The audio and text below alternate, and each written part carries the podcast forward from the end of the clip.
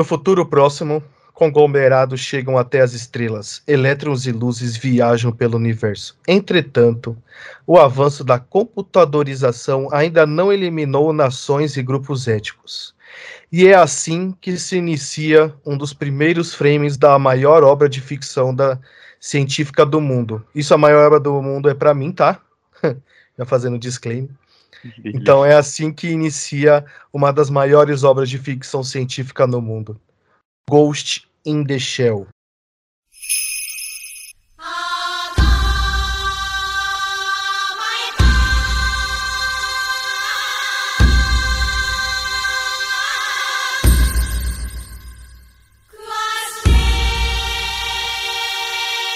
Influenciados por obras cyberpunk do final dos anos 80, como Akira, e pelos filmes como Blade Runner, do Ridley Scott, o cenário escolhido por Shirou Masamune, de Ghost in the Shell, foi o futuro distópico de 2029. Não muito longe do que a gente está hoje, né? A gente está em 2022. Onde a alta tecnologia se mistura com a sociedade decadente e desigual.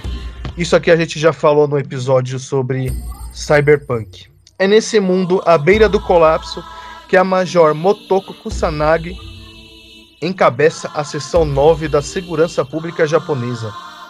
Motoko é uma, é uma ciborgue altamente treinada, incumbida de desmantelar uma série de crimes cibernéticos realizado por um hacker conhecido como Master of Puppets, ou no Brasil conhecido como o Mestre dos Fantoches. Em meia caçada ao criminoso virtual, virtual Shiromo Masamune insere na trama questionamentos existencialistas, é, ponderando até mesmo se alguém provido meramente de inteligência artificial é de fato um ser vivo. Bom dia, boa tarde ou boa noite. Tá começando mais um episódio do Dois Geeks e a gente vai falar sobre Ghost in the Shell. Boa noite, Vitão. Boa noite, pessoal aí que tá escutando a gente. Boa noite, nação geek mais, mais um episódio. Isso aqui. Estamos gravando à noite, né? É uma noite é. bem quente aqui hoje. Talvez se eu fosse ciborgue não estaria assistindo o calor. Isso seria uma vantagem, né? Se você fosse um ciborgue, eu acho que você teria vários mecanismos aí de de troca de calor, aletas, teria aleta. Quem fez engenharia vai pegar essa, hein? É. Você teria aletas aí para poder fazer calor por, por condução, Boa. trocando calor com meio por convecção depois. Enfim. Bom, a gente vai falar sobre esse filme que já foi dado a introdução aí. Já vou deixar claro assim que a minha preferência por ele, porque é um dos melhores filmes que eu já assisti na minha vida facilmente aí. Eu já devo ter eu assisti hoje, né, para refrescar a memória, pegar alguns, alguns insights para conversar. É, então, tipo, já devo ter assistido umas cinco vezes, sempre quando eu posso dar uma assistida. Porque, assim, a, as discussões filosóficas dele e a própria estética, é, tudo que é colocado nesse universo, ele é maravilhoso. Tem grandes diferenças entre o mangá e o anime de 95, né? Nesse âmbito, nesse episódio, a gente vai falar só sobre o anime. Isso não isso não descaracteriza o fato que a gente pode falar sobre algumas partes do mangá também ou da ou do filme live action, mas o nosso principal foco e o que a gente vai demandar mais tempo vai ser sobre o anime. Eu queria passar a bola pro, pro Vitão aí, quiser fazer as considerações dele, o que, que ele achou, para a gente dar esse pontapé inicial da conversa e ir desenvolvendo o assunto conforme vai passando o tempo aí. Boa. Cara, eu terminei de assistir. Essa foi a primeira vez que eu assisti. Recomendação do Lucão aí, no último podcast. E eu, eu senti bem reflexivo, assim, que traz muito. Tem muito disso lá, né? Tipo assim, o que a gente tá vivendo, as demandas que a gente tem, será que são reais mesmo, né? Será que vai para nessa vida? Ou será que foi implantada, né? Tipo, você fica tipo, caralho, o que eu lembro hoje é, foi algo, um sonho? Ou foi algo que eu vivi mesmo? Então, achei isso muito louco. Eu curti bastante. Até deu vontade, assim, de. Que eu vi na Netflix também tem. Parece que tem umas animações lá mais recentes. Eu não sei o quão fiel é a, o mangá, né? Depois eu até vou dar uma assistida lá, quando tiver um tempo, né? Aham. O... A obra, Ghost in the Shell em si, ela é baseada nesse mangá do Shiro Masamune, da década de 80, e depois em 95 a gente teve essa animação. Só que ele, ele tem várias, várias outras obras que elas são independentes do, do universo entre si, como se fossem antologias. Então tem um anime aí de 26, são duas temporadas, 26 cada uma, totalizando 52 episódios. Eu não assisti esse anime porque eu tenho meio que um medo, cara. Pra falar sincero para você, eu tenho medo de assistir o anime e não achar bom e, e desgraçar a obra na minha cabeça. Tipo Alchemist. É. Como assim, Fumeto? O que, que tem? Ah, tipo. A... Tem a obra. É, é ah. tem o filme eu, é engraçado, você tem o sentimento oposto do que eu sinto geralmente. Quando eu, alguém fala, nossa, o filme é muito ruim, a obra era boa, né? Eu quero assistir o filme primeiro pra ver quão ruim que é, pra depois assistir a obra, né? O filme que me fez a mesma coisa. Fui uhum. lá ver o filme e falei, mano, que merda é essa? Agora eu tenho que ver o anime. pra tirar isso da minha mente.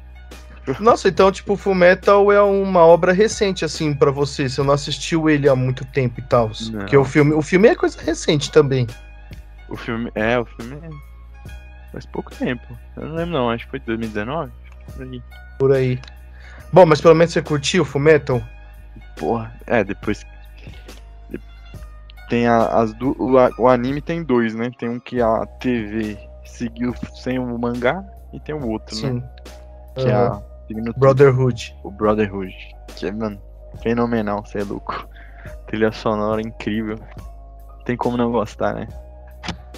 Não tem como. Bom, merece também um episódio do Dois Geeks aí um, um dia.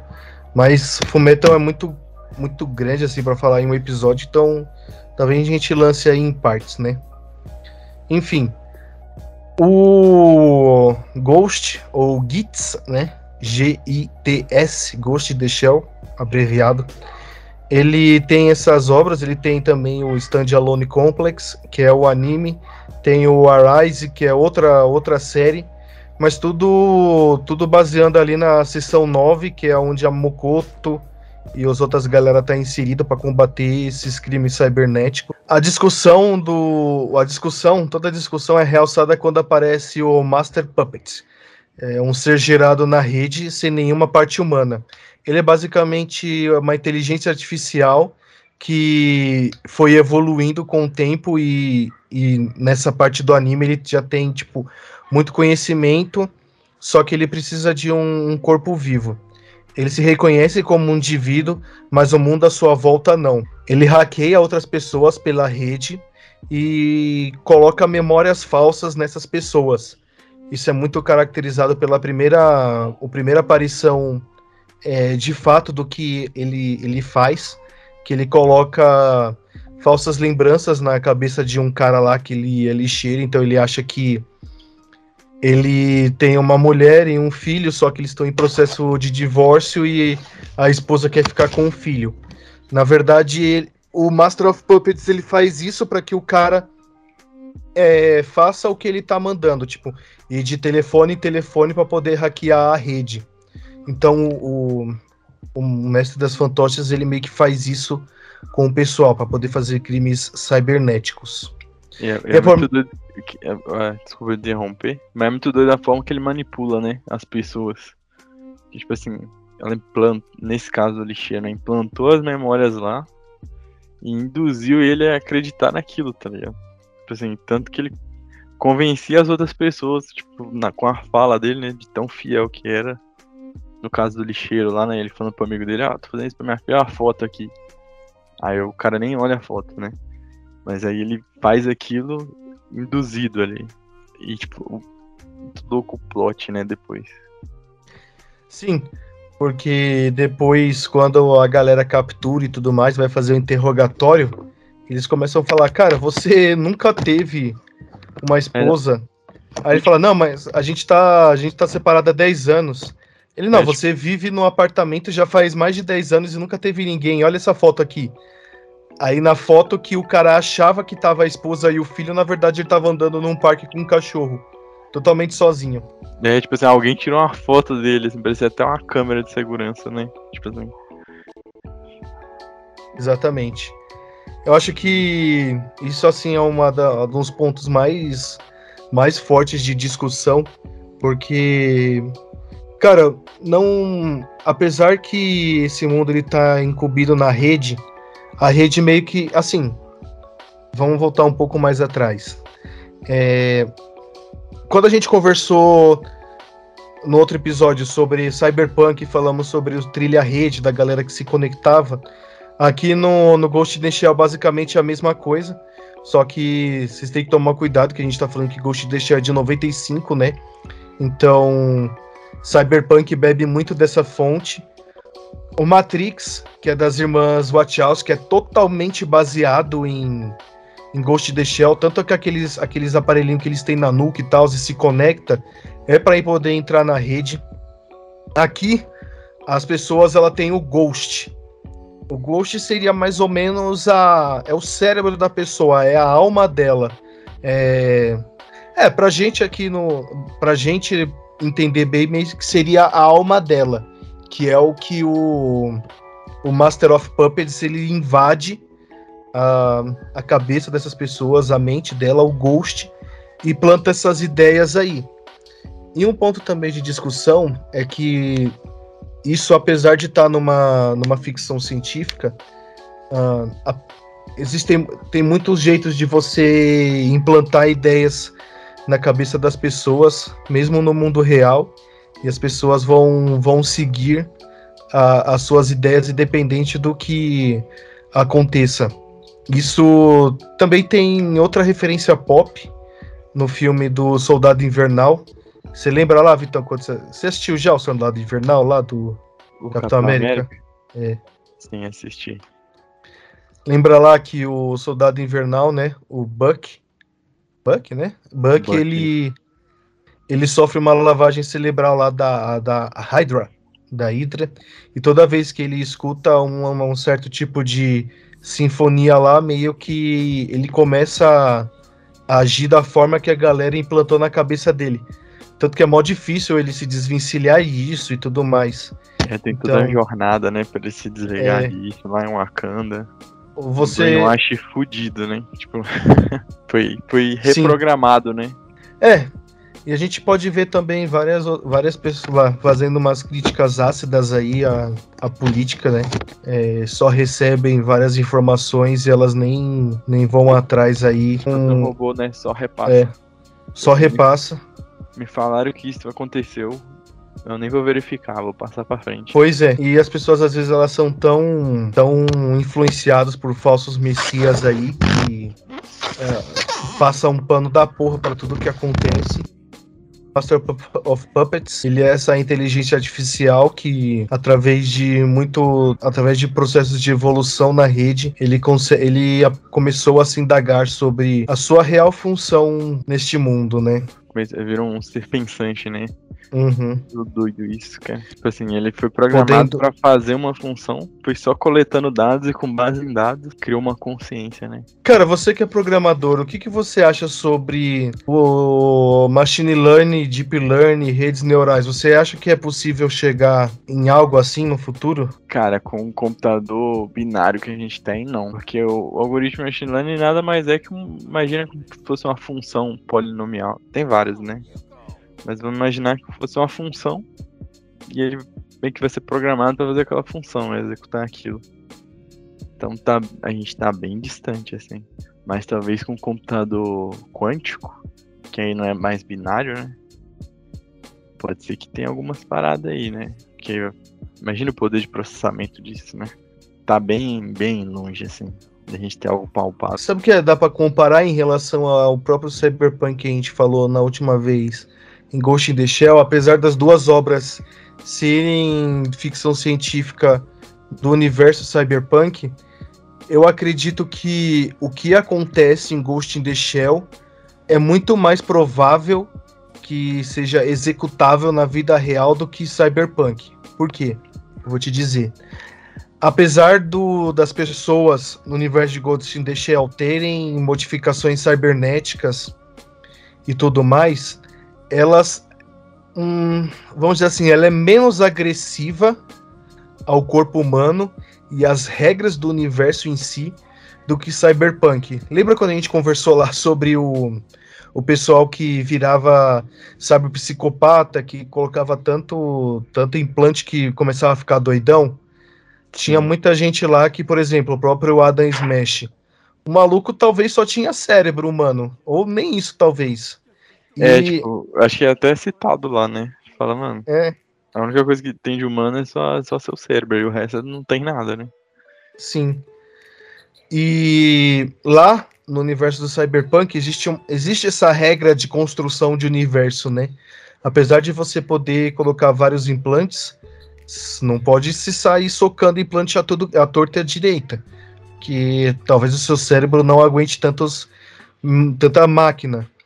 No Cyber. No, no Ghost in the Shell, apesar da galera ter o corpo modificado, o corpo modificado é bem menos agressivo. Por exemplo, você não vai ver lá no universo do Cyberpunk, você vê um cara com um braço, do nada ele vira um Transformer, sai um puta de uma metralhadora do braço e ele começa a meter tiro. Você não vai ver isso no em Ghost in the Shell. É, tem um. Tem um. Caramba. Tem uma modificação no Cyberpunk que é a Louva a Deus. Sai uma lâmina gigante do seu braço, assim, tipo. Sai cortando todo mundo. Isso é bem bizarro também, né? Pois é, esse tipo de coisa aí tu não vai ver no, no Ghost in the Shell. Por isso que eu acho que talvez o universo de Ghost in the Shell apesar de ter implantes e tudo mais, apesar de você ter, tipo, corpos cibernéticos, é, entrar no Ghost e tudo mais, por não ter modificações tão agressivas igual o Cyberpunk, talvez possa ser um universo mais palpável. Tanto que eu comentei lá que a série se passa em 2029, né? A gente tá em 2022. Falta pouco, né? Falta pouco que será assim que como... vai ter acertado? é, o que, será que eles vão ter acertado? O que, será que vai acontecer em 2020, 2029? Porque o jogo, né, o Cyberpunk 2077, cara, tá muito longe assim. A probabilidade de estar vivo ainda lá é alta, né? Eu vou estar com uns 80 e pouco. Mas 2029 é quase aí, pô. O que, será que vai acontecer? Um curso de engenharia você já chega lá. Se você comer. É, começa hoje aí, se inscreve hoje. Você vai repetir com certeza, ainda 29. Não, brincadeira. Quem estuda não repete. Mas Bom, vamos tá dizer aí, né, que cara, você tem é... sete anos, né? Sete, sete anos, anos. pra chegar lá, pô. Cara, é rapidinho, assim, eu não instalo. A gente nasceu ó, em 95. Acho que você é mais velho que eu, né? Então, eu sou de 95. Você é o quê? 90, 96? 95 também, ó. Gostei ah, pô, mesma idade. A gente tem 22, né? Uhum. Oh, 22 não, pô. 25, 27, caralho. é, passa rápido, né? 7 anos não é nada. Bom, apesar que, que será queria... que vai ter acertado, né? Acho é. muito doido isso, cara. Pô, eu ia comentar que, tipo, essa obra de 95, né? E é muito engraçado. É mais antigo o mangá, né? De que ano mesmo? Você comentou, esqueci. O mangá é da década de 80, por aí, 89, 80. quase aí, por é. aí. Mais legal é que essas animações geralmente retrata coisas muito avançadas tecnologicamente, tipo assim, você tem um corpo, você tem um cérebro em outro corpo ciborgue, né? Tipo, eletrônico, eletromecânico e tal. Só que algumas coisas na animação ainda são antigas, né? Que nem tem a cena do lixeiro que chama o telefone. E tipo assim, tem um telefone mesmo lá com botão pra discar, tá ligado? Chama. Lá, tem... um orelhão, né? Tem orelhão. E é engraçado que o orelhão é um cartão magnético, tá ligado? Que ele passa é. lá. engraçado, né?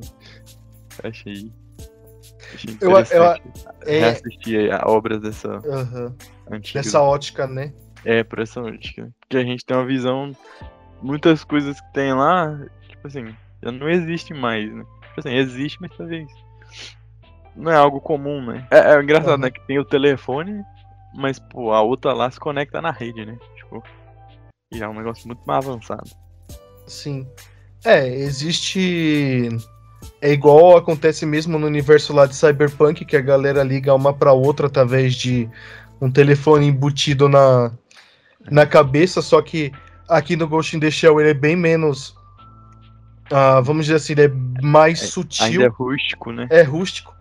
Porque lá no Cyberpunk a pessoa tá assim, começa a tocar um telefone, ela tem uma interface e elas estão se falando.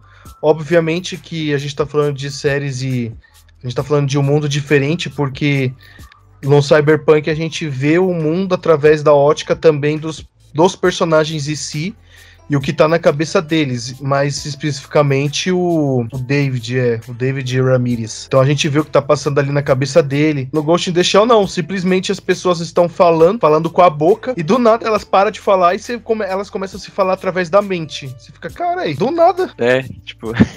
do nada, do nadão. os caras na param... cena final, né, que ele tá lá o Aya, né, o Master of Puppets, e a Motuko tá lá conversando, aí, tipo assim, o corpo da Motoki tá falando com a boca e o outro.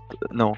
O Motoki conversando pela mente e a Aya, né? O Master tá falando através do corpo dela com a boca dela, né? Aí o outro fica sem entender nada. O, o Batou lá, né? Pô, o que uhum. tá acontecendo? Eu não tô te ouvindo, tá ligado? Acho que essa é uma parte legal.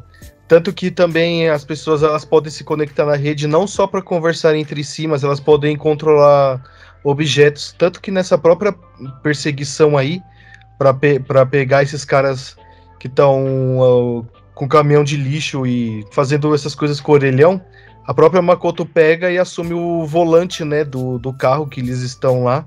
Fala assim: não, deixa aí que agora eu, eu me viro. Aí, é, tipo, o cara simplesmente para assim, ela pega o carro e vai, mano, tá ligado? Mete, mete bronca, né? Tipo assim, agora é o piloto, né? É, uhum. Então tá, né? Cara, o que eu sempre falei é assim, quando sair implantes, a primeira coisa que eu vou fazer é botar um olho melhor, porque ah, não aguento mais enxergar quero. ruim.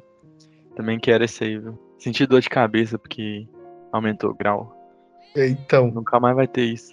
Enxergar sempre em 4. É, até lá vai ser muito mais 4K, né? Pô, eu quero enxergar igual um elfo, tá ligado? É. E tá chegando, hein, o próximo episódio aí. Vai falar dele próximo episódio é, é ele, hein? Os Anéis do Poder. Tá na boca do povo, hein?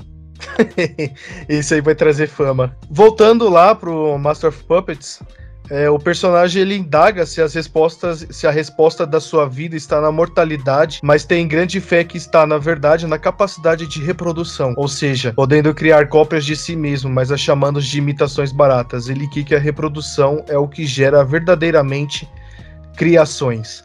Cara, aqui a gente tem talvez uma, uma citação até meio que cabalística, talvez, bíblica, sobre reprodução, reprodução mesmo humana, porque o que que, o que, que difere o ser humano de outras outros animais em si? Isso é algo que também é discutido na própria, no próprio anime, na própria, no próprio filme. Um dos personagens Idaga, o, um ciborgue lá que tá que o Master of Puppets invadiu. Ele fala, cara, você é um ser desprovido, né? Você não tem, você não tem um corpo, você não tem uma reprodução. Aí ele fala, ah, mas é, o nosso DNA é algo que reproduz mensagem e, tu, e tudo mais. E ele pede asilo político por causa disso, né? Você lembra, né? Essa parte dessa discussão é muito foda, mano. Ele pede, pede asilo político. Os caras falam, não, não vamos dar asilo político pra. Como é que eles falam? Eles chamam ele de. Não é de mercenário, né? Porque até então, a gente meio que descobre só no final que é uma IA, né? Porque antes, tudo antes, pelo menos é dada a, a, a mensagem que é um hacker, né? Tipo assim, é um humano uhum. que tá fazendo isso. E você fica com essa ideia até o final, né? Eu acho que ele pede asilo político quando ele ainda tá lá na sessão 9, né? Se eu não tô enganado. Isso, ele tá lá na sessão tá 9 lá, porque um ciborgue, da, é, um ciborgue da Megatech teve um, o corpo violado por essa inteligência artificial e ela foi parar, tipo, na rua, um caminhão atropelou e eles levaram junto lá pra sessão 9. Só que aí o pessoal da sessão 6 entra lá e quer, tipo, levar ele porque é algo diplomático. Aí ele começa a falar: não, eu quero asilo político. Aí os caras ficam loucos da cabeça, falam, não, que asilo político, você tá maluco, você. Você é um. Você nem tem corpo, tá ligado? Aí os caras começam a falar sobre é. isso. É. Uma das grandes vontades dessa IA, justamente é isso que o, eu acho que é mais foda, assim, do, do de Ghost in the Shell, é sobre essa discussão sobre relacionamento de máquina ser humano. Porque o que que, o que, que diferencia Ghost in the Shell e Cyberpunks, outras obras Cyberpunk, por exemplo, o próprio Cyberpunk ou Blade Runner, ou outras obras? Eu acho que todas, ou é mesmo talvez Guerra dos Mundos, que também traz esse problema, tipo máquina contra seres humanos, o próprio Exterminador do Futuro. Qual que é a grande diferença? Lá você tem muito um embate com o bem contra o mal, humanos contra máquinas. Aqui a discussão já é na parte ética. Aqui a discussão já é muito mais psicológica é, sobre a fusão da, do, da máquina e do ser humano. Aqui a gente discute, por exemplo, uma das grandes discussões é a gente tem o Master of Puppets, que é uma inteligência artificial criada exclusivamente na rede que ele já transcendeu, sabe? Ele já transcendeu tudo que ele podia saber sobre a, a existência. Ele, ele, é um. Cara, imagina aí que ele é algo que, que tá meio que onipresente, onisciente. Ele tá em todo lugar, ele tá na rede. Só que ele não, não tem um corpo. Falta para ele um corpo, falta algo orgânico. É isso que ele sente falta. É isso que ele discute sobre a capacidade de criação, reprodução. E em contrapartida, a gente tem a própria Motoko Kusanagi, que é a nossa protagonista. Inclusive, eu ouso dizer que Ghost in the Shell é uma obra sobre ela. Não é uma obra sobre o Master of Puppets, ou sobre a organização, ou sobre o universo cyberpunk, sobre a tecnologia. Ghost in the Shell é sobre ela, porque é com ela que a gente vai ter todas as nossas os nossos questionamentos. Ela é uma pessoa que tem apenas o cérebro humano. Ela é totalmente um ciborgue. No começo do, do anime, a, do, do, do filme, a gente vê o corpo dela sendo criado. É, essa parte da criação, entendeu? Então, ela é uma pessoa, ela é um ciborgue com uma mente humana, que ela é o oposto do Master of Puppets. Enquanto um é uma consciência onipresente, onisciente, que ela já conseguiu desbravar todo, todas as possibilidades da rede, mas falta um corpo humano. E a gente tem a Motoko Sanagi, que ela tem esse corpo, mas ela quer ir além. Ela quer ultrapassar os seus limites. Então a gente tem em Yang os opostos, um querendo o que o outro tem, que é mais ou menos isso que acontece lá pro final. Mas a gente vai segurar o final, né? Então eu acho que Ghost in the Shell é, é sobre essa discussão sobre criação, sobre reprodução, porque ele até fala que a diferença da gente e outros seres vivos, apesar que isso é muito mais um, talvez um caráter biológico, e eu não sei sobre esse tema, mas ele fala que você é capaz de saber que é você porque você próprio se reconhece como um ser, né? Será que outros seres vivos se reconhecem como a sua existência? Por exemplo, lembra lá de Descartes, né? Que fala penso logo existo. Acho foda assim essa sobre, sobre isso, sabe?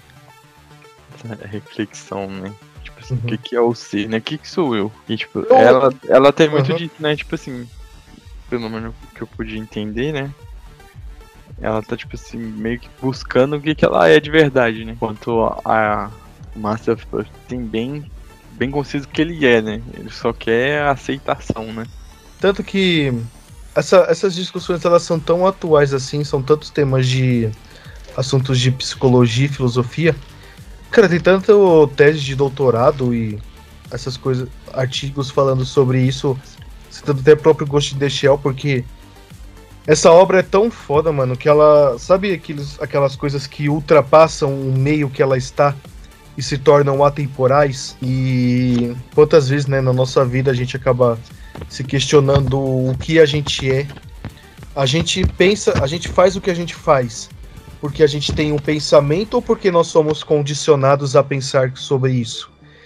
Isso também é um dos próprios pensamentos da Motoko. Antes de começar a gravar, a gente estava falando dessa cena, né? Que é uma das cenas mais bonitas para mim uma das cenas mais icônicas que quando ela se joga no mar e o próprio Batou, ele tá num barco, né? E depois ela volta. Aí ele fala, ele pergunta para ela, ah, por que, que você faz isso? Não sei o quê. Aí ela fala, cara, esse é o único momento que eu sinto medo. Eu sinto desespero, eu sinto que eu tenho um corpo, porque esse corpo tem densidade, e ele afunda. É um momento que ela sente que ela pode morrer. Então isso talvez seja uma própria, um próprio sentimento, uma própria personalidade de ser humano, poder sentir medo talvez. E é aí que a gente se pergunta, né? A gente se pergunta, eu já me perguntei várias vezes. Acho, não sei se você também já, Vitão, mas a gente se pergunta, cara, é, até que ponto a gente toma as decisões por nós mesmos? Ou até que ponto tudo é baseado através de experiência e tudo que é condicionado a gente pensar através da mídia, através do sistema, né? Sim, é, e muitas vezes a gente tá no automático, né? Às vezes eu percebo que eu faço algumas coisas, tipo assim, meu pai fazia, tá ligado? E, tipo assim, totalmente na observação, né? Foi uma experiência adquirida. E eu, tipo assim, passo sem pensar, tá ligado? Então muitas das coisas que a gente faz é no piloto automático, né? É mais confortável, né? Economizar energia. Não ter que pensar. Sim. Pensar, pensar também é um grande ato de, de rebeldia também contra o sistema, né? Porque Quanto menos você pensa, mais você vai fazer, talvez, as coisas que outras pessoas estão pensando por você, né? Eu, tô, eu tava lendo um livro aqui, fugindo um pouco do assunto, que é uma história descomplicada da filosofia, né? Fernando Salater, se não falei o nome errado. E aí. Caramba. Sócrates. Ele é considerado o homem mais sábio, né? E tipo assim, ele não achava isso, né? Ele fala, pô, eu só faço pergunta, né? Como é que a galera acha que eu sou mais sábio? Mas era muito disso, né? Que ele refletia muito, né? Era muito da reflexão. Isso a galera reconhecia, né? Fala, pô, era... a filosofia é isso, né? Não tem resposta, né? Tem as perguntas. E a gente debate pra chegar a uma conclusão. Não tem uma resposta certa nem errada.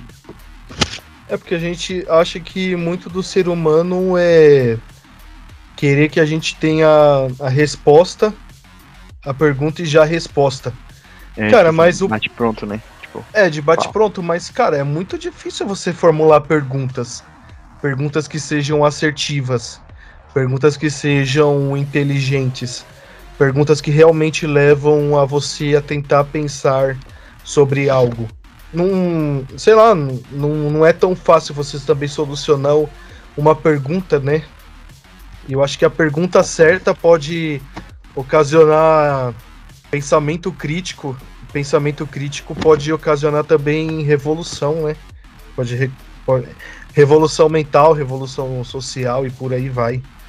Acho que para você fazer perguntas, você já tá saindo do automático, né? É, para você fazer a pergunta, primeiro você tem que vir sobre um questionamento da vida, né? E o questionamento já é a sua própria pergunta. É, e a, a Motoko, né, ela é muito. Ela o tempo todo tá se questionando, né? Sobre tipo, o que, que ela é. Que é uma das coisas mais importantes da obra, né? Porque a partir do momento que ela começa a se questionar sobre o que, que ela é, sobre o que, que ela sente, o porquê que ela sente, se ela já tá condicionada àquilo, é, isso corrobora mais sobre o que estava falando, sobre a, a diferença entre os dois, a Motoko e o Master of Puppets, apesar deles serem opostos entre si, sobre um querer saber sobre o que é ser aquele ser humano que tem um corpo orgânico que se reproduz. Então, e ela quer também, tipo, ela quer se desvencilhar assim do corpo humano, ela quer entrar na rede, ela quer descobrir o mundo. Então, em vez de você ter um embate, e eu acho que é isso que Gitz dá de diferente, em vez de você ter o um embate entre máquina e ser humanos, ele cria uma terceira via. Ele cria uma fusão que eu não vou, não vamos entrar o que tá lá no final, mas é basicamente isso que a gente vai ter, né? A gente vai ter uma conversa dos dois onde eles vão se entender meio que vai ter uma fusão dos dois para criar um terceiro ser. que tem um corpo tem um corpo biológico, tem um corpo físico e também tem a mente a mente para frente. Esse ser não é nem Mokoto, nem Kusanagi, nem Master of Puppets. Ele é um ser que evoluiu.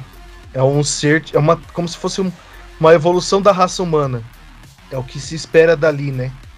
Eu acho Cara, eu acho sensacional as coisas que ele tem a nos oferecer nesse sentido de, de questionamento psicológico sobre o que, que é o ser humano. Porque até hoje eu não sei, cara, eu tenho mais dúvidas sobre a vida do que respostas. Sabe, cada vez que você aprende alguma coisa, você aprende algo para depois vir outras mais 10 indagações. Manja? Sim, o conhecimento que a gente tem hoje nunca é suficiente, né? Pra gente poder avançar. Eu, assim, pelo menos, assim, a gente avança muito pouco. Ainda mais se você se perguntar o que, que é esse avançar, né? É, tipo assim, o que, que a gente hoje a gente vive num, num, mundo que tem muito de métricas, né? Tipo assim, o, os números ali subindo, ou a porcentagem representam o avanço, né? Mas, tipo assim, isso é muito de negócio, né? Muito de negócio. Mas pro ser humano, tipo, não tem como você pôr uma métrica, né? Na gente, assim. O que, que é o avançar, né? Imagina, tipo assim, geração, cada geração que passa, o que, que muda? Nem a gente consegue enxergar, a gente só vê o comportamental, né? é.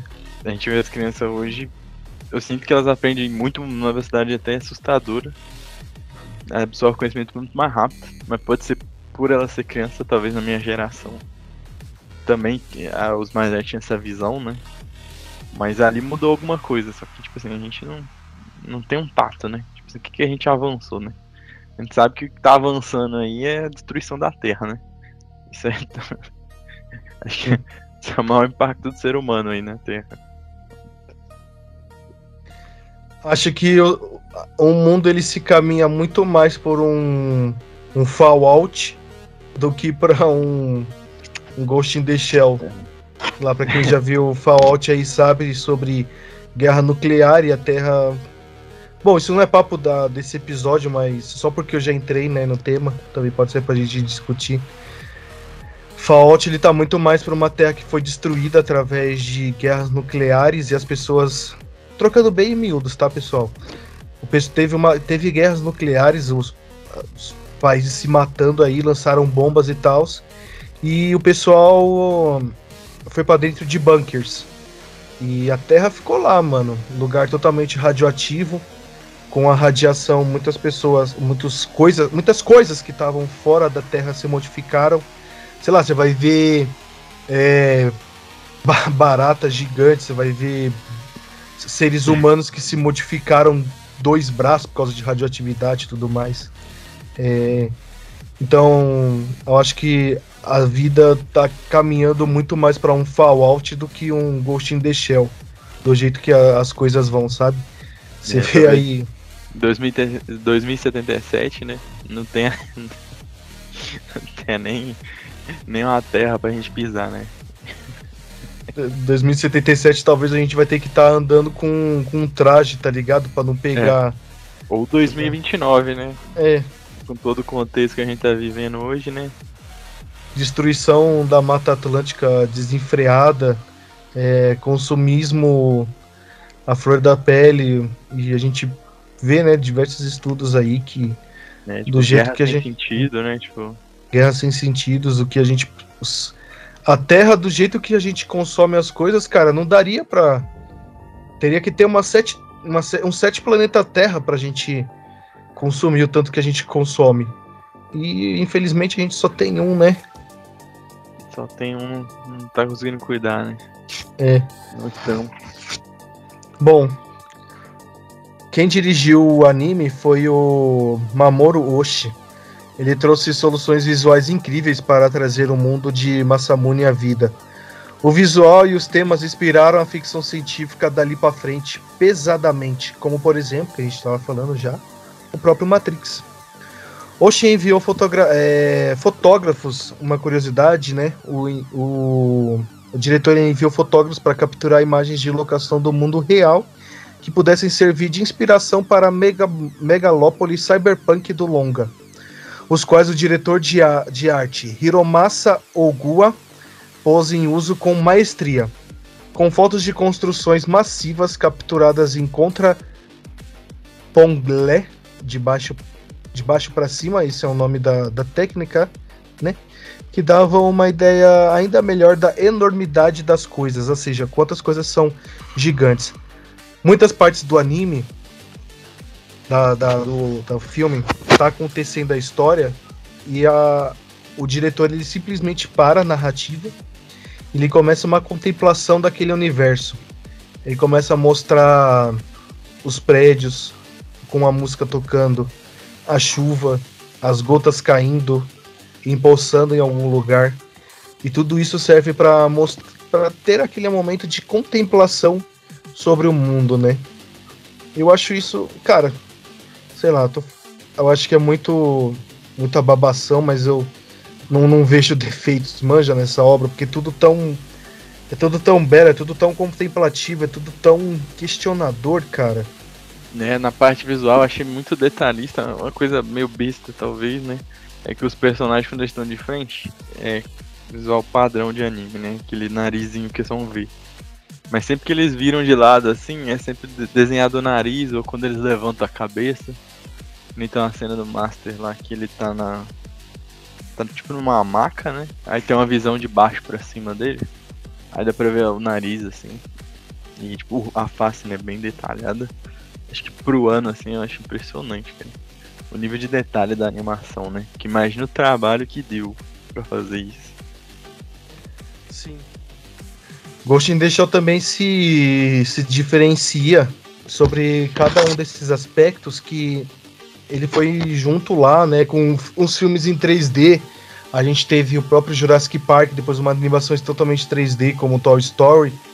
Ele mesclou a, as animações 2D com as próprias 3D, que eu acho que aí a gente, além da discussão do próprio anime, né, sobre o, o caráter do novo e do velho, o novo trazendo aquele conceito do ser humano, do novo às máquinas, e ele próprio traz características disso na sua própria animação. O 2D com os elementos 3D. E isso, cara, acho que existe talvez antes e após Ghost in the Shell, porque tu, quase tudo que a gente vê hoje em dia de animação é mesclando mesmo o 2D com o 3D.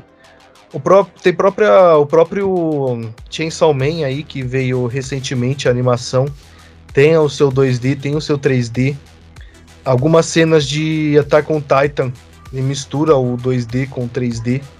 Então, Ghost in the Shell deixou também esse legado. Além também da própria trilha sonora, que é do Kenji Kawai, uh, que mistura cânticos tradicionais do folclore japonês com elementos eletrônicos, batidas e instrumentos, instrumentos populares japoneses também. O próprio cântico. E sabe o que é mais engraçado? que também falando sobre a música.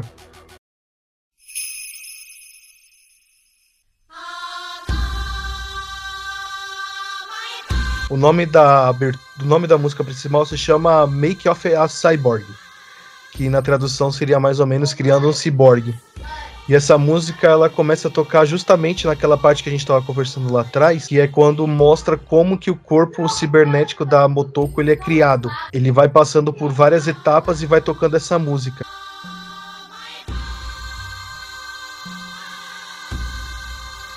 E o mais legal que é essa música, a a, se você for ver a tradução dela, né, a letra, ela conta sobre o processo, ele conta tipo sobre um, um deus que ele desce na Terra para poder se casar com, com um humano. Então, tipo, você lembra lá no final, indo lá pro final agora, que quando a Motoko ela tá conversando com o Master of Puppets, tem uma hora que começa a cair pétalas, como se pétalas não, né? É, começa a cair é, as penas de anjo, umas, né? umas penas de anjo aí tem um vislumbre olhando para cima e um anjo vai descendo, né? Então. Ela vem uma luz, né? Tipo assim, parece que é o sol, porque tem uma parte que ele comenta, né? Tipo, ah, que ele fala da rede, né? Falar, uhum. é tanto conhecimento, parece que eu tô tocando o sol, né? Aí ela começa a ver a luz, assim. Eu até pensei que era uma representação do sol, né? Mas aí começa a cair as pedras e tal, e depois você vê umas mãos, assim. Aí é uma contemplação de como se estivesse descendo um anjo, né? Achei muito foda isso aí. Sim. Até porque a música ela se mescla com o universo por causa dessa parte que a gente tem conversado desde então. É a fusão entre um corpo orgânico, por mais que a Motoko não seja orgânica, né, ela tenha só o cérebro, mas ela ainda possui um corpo e o Master of Puppets não tem. Então tem essa junção. É como se ela fosse o ser humano da música, Make of Cyborg, e o Master of Puppets seria esse deus que desce e faz a fusão entre os dois. Porque nessa música mostra esse casamento entre eles, a, uni a união dos dois mundos. Esses dois mundos é o que a gente tem conversado: o cibernético e o orgânico. Um quer o que o outro tem, e a partir disso eles se fundem para se tornar apenas um ser vivo, que é o que acontece no final, que ela acorda e ela tá num corpo de criança a gente tem um novo ser vivo. E, cara, sei lá, mano, não sei mais o que falar de tão, tão fenomenal que isso é para mim, sabe? Tão contemplativo, é tão questionador, cara. Ele é tão. Até, no, até nessas nuances, sabe? A música do Kawaii se misturando com a animação do Toshio. É tudo tão, tudo tão perfeito. É, é tudo tão tão orgânico que vai acontecendo as coisas, você vai tratando os núcleos dos personagens. É tão rápido num anime só, de um filme só de uma hora e meia, né, mano? É, muito rapidinho. Quando eu percebi, tava acabando já. Eu falei, nossa, foi tão gostoso de assistir, né? Aham. Uhum. Cara, quando eu assisti. Mesmo tendo que. Mesmo assistindo pela sexta vez, ainda tem muitas partes que eu preciso voltar. Porque você, às vezes é muito fácil de você se perder, porque os personagens vão falando. E não é, uma, não é uma animação muito fácil de você entender se você for assistir só por assistir, sabe? É, ah, vou assistir ali antes de dormir. Cara, você vai ficar com sono, você vai pescar e não vai pegar o anime, depois você vai falar que ele é ruim. Tá ligado? É Tem que prestar bastante atenção, porque cada diálogo conta, né? Pra uhum. construção, assim. Não tem nada solto. Eu achei bem linear, assim. Apesar de ser curto, né? É uhum. bem linear. Isso aqui também eu diria que é um aproveitamento máximo do seu tempo. Que é conseguir passar tudo o que você quer passar sem enrolação nenhuma. Esse filme ele tem exatamente a duração que ele deve ter. Por que, que eu digo isso? Às vezes você vai assistir um filme, aí você fala, puta, mano, esse filme passou do tempo, ele podia ter terminado é. aqui. Tipo assim, já uhum. deu, né? Já tipo, deu. Mano, não, tô, não quero mais, tá ligado? E Ghost in the Shell, ele vai exatamente até onde ele tem que ir. Ele não poderia ter nenhum minuto a mais, nenhum minuto a menos. Ele tem o tempo que ele tem que ter, mano. E eu acho que isso é o mais foda, assim, cara. Você quer fazer alguma, algumas considerações aí? Pontuar as coisas que você escreveu? Cara, consideração final é assistam. E assista, tipo, prestando atenção mesmo. Porque, tipo, tem muita. Traz, traz a mensagem faz a gente refletir bastante, né? Sobre a gente sobre o que a gente tá vivendo. Tipo, saia do automático. Achei isso muito foda. E me deu mais vontade de ler o mangá, né? Ler a obra original. E tudo que tiver possível aí. De, de conteúdo a parte dessa obra, cara. Que nota você daria aí, Lucão? Acho eu que queria só pontuar que Opa. você comentou sobre o mangá. Tem muita diferença, cara, que entre o mangá e o filme, porque o mangá ele ele vai contando várias várias investigações dessa sessão 9 em várias mini historinhas. E lá no final mesmo que a gente vai ter sobre o Master of Puppets. E outra coisa também é que até a personalidade da própria Motoko lá, ela é mais lá ela ela é mais divertida, ela, ela brinca mais, sabe? Ela é mais. O pessoal lá é mais descontraído. No anime, não, tipo, ela é totalmente focada daquele jeito, questionadora. É, ela não sou. Mano, ela nem pisca, cara. Isso é um negócio que você se reparou, ela nem pisca, tá ligado? É um negócio bem. Nossa, é verdade, não tem. É. Sempre que foca nela, assim, é sempre o olhão bem frisado, assim, bem aberto, tá ligado? Aham. Uhum. É aquele olho que você. Um café. Tipo, é aquele olho que você olha, você vê assim, você fala. Cara, isso aí tá olhando pra dentro da minha alma, tá ligado? tipo, te bota, te bota pressão, velho. Real mesmo. E é bem diferente o, o anime do, do mangá por causa disso. Sinceramente, cara, eu prefiro mais animação por causa desse caráter mais sério. Tem. Ele, é, ele tem o tempo que ele tem que cumprir, ele passa toda, toda a visão. Mas, a, mas o mangá também, ele. Assim, ele é sensacional, né? Apesar que o mangá ele parece ser muito mais uma um fanservice ao, ao universo cyberpunk do que um próprio um próprio uma própria questionamento sobre a vida, né? Mas não não leve pelo lado que eu tô falando que o mangá é ruim. São só coisas totalmente diferentes que, no, que brilham da sua, da sua forma, né? Tem pra todo mundo ali. É tipo o livro do Eu Robô e o filme do Eu Robô com o Will Smith. Cara, não tem nada a ver o filme com o livro, tipo, nada a ver mesmo. Porque no livro vai contando como se fosse uma progressão, os primeiros robôs, aí eles vai meio que progredindo, como se sabe aquela imagem que, que é bem famosa que é, tem um bicho, ele vai saindo da terra, vai crescendo, depois vai se tornando ser humano. Ah, o o Eu Robô é basicamente essa mesma coisa, assim, vai contando a evolução do, dos robôs em histórias, assim. E já o filme é outra pegada. Não que o filme seja ruim, é o que eu tô falando, são coisas para serem apreciadas de formas diferentes.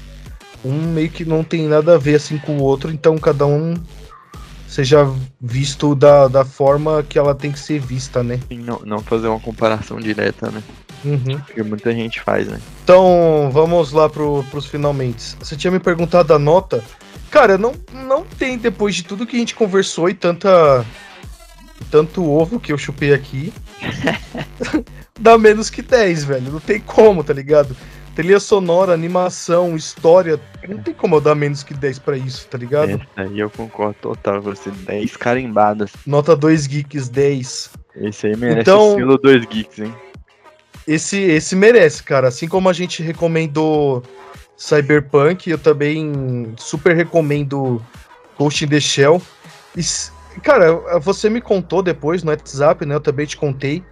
Eu acho que isso é muito, muito legal que duas pessoas vieram para mim, né? Falar que começaram a assistir o anime do Cyberpunk justamente porque escutou a gente falando. E eu acho isso tão legal porque, cara, a gente fala sobre temas que apesar que esse universo nerd tá muito em alta hoje em dia, meio que tá na moda falar que você é nerd, são são coisas que é, é, é mais difícil o pessoal assistir, sabe? É muito mais fácil o pessoal assistir um Velozes e Furiosos do que ir lá e assistir Cyberpunk, por exemplo. É muito mais fácil a pessoa assistir. Ainda mais anime, é, né? Ainda anime. mais anime. Ainda mais anime. Tem bastante. Ah, ainda tem bastante preconceito em cima, né? Sim. Infelizmente. E eu achei que ficou. Eu achei bem, bem legal, mano, que a gente conseguiu.